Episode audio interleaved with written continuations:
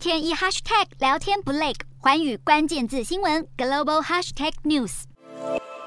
乌俄战争后，西方银行开始要研究如何退出俄罗斯市场，但是为了反制俄罗斯银行在海外的分行受到制裁，无法正常运作，现在俄国财政部也因此下令禁止外商银行出售俄罗斯业务，就是要阻止外商银行再撤离俄罗斯。而这个方法似乎产生了效果。根据俄罗斯人力媒合公司的数据，四到六月之间，有外资色彩的银行几乎没有在俄罗斯。提供职缺，但是这种情况却在七月出现了转变。美商花旗银行提供了八十四个职缺，另外莱夫艾森国际银行也释出了两百七十六个工作机会。不过目前花旗集团拒绝就这个举措进行评论，而莱夫艾森国际银行也没有给出任何的回应。